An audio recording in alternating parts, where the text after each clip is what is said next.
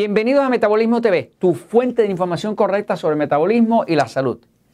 Ten paciencia con tu médico. Yo soy Frank Suárez, especialista en obesidad y metabolismo. Bueno, en Metabolismo TV usted siempre puede escribir y tenemos muchas, muchas personas, miles de personas que semanalmente nos escriben a Metabolismo TV.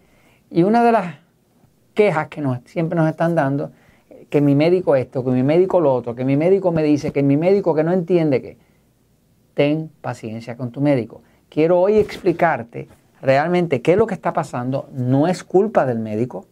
Eh, tienes que poder entender, tienes que dar un poco de comprensión a la posición dificilísima que tiene un médico. Voy un momentito a la pizarra para explicártela. Fíjate, eh, yo no me dedico a la medicina. Yo, Frank Suárez, me dedico a la investigación sobre el único tema que yo domino es el tema del metabolismo. Yo no domino otros temas. El que sí domino es el tema del metabolismo. Eh, siendo una persona obesa, años atrás, prediabética, enferma, con alta presión, altos triglicéridos, alto colesterol, prediabetes, eh, hígado graso, eh, apnea del sueño, insomnio. O sea, en la época que yo estuve bien gordo, bien enfermo, pues yo fui a muchos médicos fui a nutricionistas, a nutriólogos, como le llaman en México, fui a médicos naturistas, fui a distintos tipos de personas, profesionales de la salud, buscando soluciones a mi problema de obesidad, de cansancio continuo, de depresión, de todo lo que padecía. ¿no? Eh, como yo había sido gordo desde niño, desde muy niño, pues toda mi vida me persiguió la obesidad eh, y era como un estigma, ¿no? Pues me, me fui buscando ayuda. Fracasé en todas. ¿Por qué fracasé? Porque iba un médico que muy buenamente me daba unas recomendaciones con muy buena intención, yo las hacía y podía eh, adelgazar un tiempo. Al poco tiempo rebotaba y ganaba para atrás más de lo que había perdido. O sea que si había perdido 10 eh, kilos, pues entonces ahora aumentaba 15 kilos para atrás. Eh, y así fue toda mi vida, es baja y sube, baja y sube. Y siempre subía más arriba que lo que había bajado. Finalmente, ya llegando a, los 38 años de edad, yo tengo ahora 68, así que ya han pasado 30 años, eh, fue cuando más obeso estuve, más enfermo, más medicado y demás.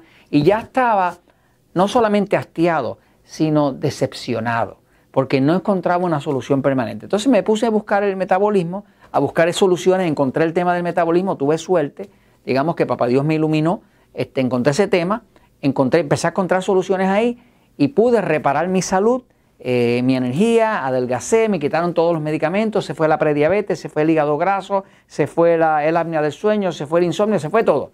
Y, ahora mismo no tomo ningún medicamento, no uso nada, todo está perfecto. ¿no? Estoy como me gusta decir por ahí eh, eh, a la gente, estoy usado, pero en buen estado. O sea que todas las piezas funcionan. Este, pero en el proceso, pues me interesé muchísimo en el tema de educar a otros que también andaban igual que yo, perdidos, chocando contra las paredes, yendo de médico a médico. Entonces, quiero que entiendas bien que necesitas tener paciencia con tu médico, ¿no? Eh, pero quiero entenderte de por qué este, y qué es lo que está pasando para que puedas tener la paciencia necesaria para, para eh, eh, confrontar esa situación. Fíjate, mira. un médico, ¿verdad? Pues va a ir a una escuela, escuela de medicina. La escuela de medicina, pues generalmente una universidad, parte de una universidad, eh, eh, tiene unos conocimientos. Ciertamente la medicina es muy, muy buena para situaciones de emergencia. Por ejemplo, si tú te rompes un hueso, si tú ah, tienes un accidente, si tú te tienen que hacer cirugía eh, momentánea o rápida para salvarte la vida, nada compara con la eficiencia de la medicina.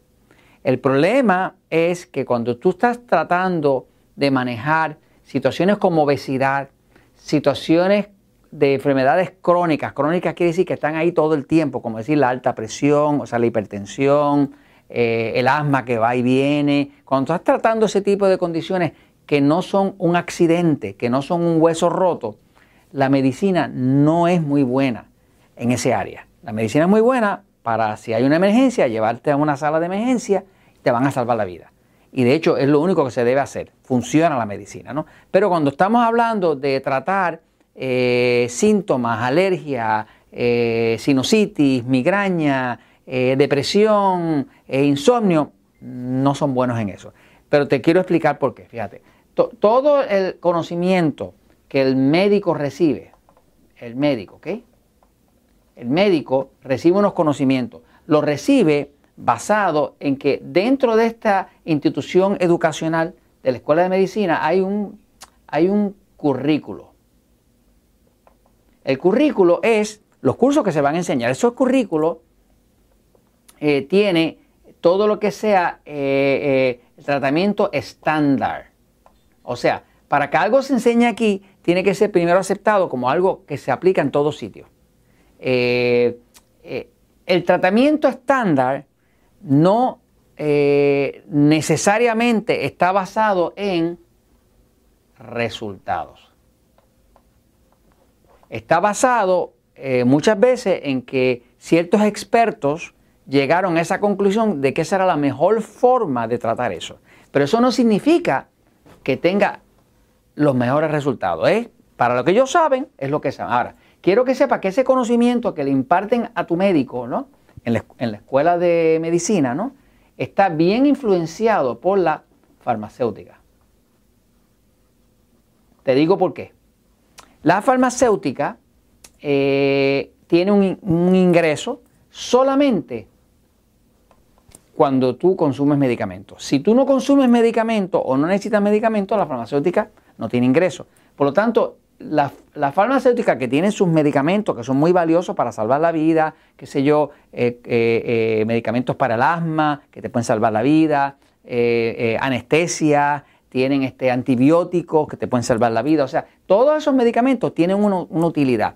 Pero que fíjate que el medicamento como tal no cura. Ningún medicamento está diseñado para curar. Los medicamentos están diseñados para tapar el síntoma, tapar el síntoma. Por ejemplo, si tú tienes tu cuerpo y tienes un dolor de cabeza, ¿no? Pues el dolor de cabeza es un síntoma de que algo está pasando que no está bien dentro de, tu cuerpo, ¿no? El dolor es un aviso, ¿no? El médico como tal se le enseña nada más que dos cosas en la universidad, en su escuela de medicina. Dos cosas. Se le enseña a detectar, detectar y diagnosticar. Diagnosticar quiere decir ponerle nombre, nombre y apellido. Eso es, eso se llama lupus, eso se llama esclerosis múltiple, eso se llama el síndrome de lo que sea, ¿verdad? Así que el médico se le enseña a detectar y lo otro que se le enseña es a recetar, recetar y medicar. En verdad al médico no se le está enseñando cómo es que funciona el cuerpo, cómo funciona el metabolismo, la importancia de tomar agua, la importancia de dormir bien. A él no se le está enseñando nada de eso. Por lo tanto, el médico no lo puede saber. Uno no puede saber aquello que no ha aprendido. ¿Qué pasa? Como toda la institución está guiada e influenciada por la farmacéutica y por la industria que depende de que tú estés enfermo, de que vayas al hospital, si todo el mundo se empieza a poner bien de salud, los hospitales quiebran porque no habría suficiente enfermo para mantener esos hospitales llenos. Así que básicamente tienes que tener mucha paciencia con tu médico porque ellos son efectos del mismo sistema educacional que, está diseñado para enseñarle nada más cómo detectar y diagnosticar, que poner el nombre, y cómo eh, tapar el síntoma. Punto. O sea, no, no está, nada de esto está diseñado para curar. Si curaran a las personas, pues básicamente eh, se acababa el negocio, ¿no? Así que ten paciencia. Te recomiendo que, tú te eduques con eh, herramientas como el poder de metabolismo o diabetes sin problema o con los videos de Metabolismo TV y que cuando vayas a tu médico sepa que él va a hacer lo mejor que pueda dentro de lo que le enseñaron. Y esto te lo recomiendo y te lo dejo saber porque la verdad siempre triunfa.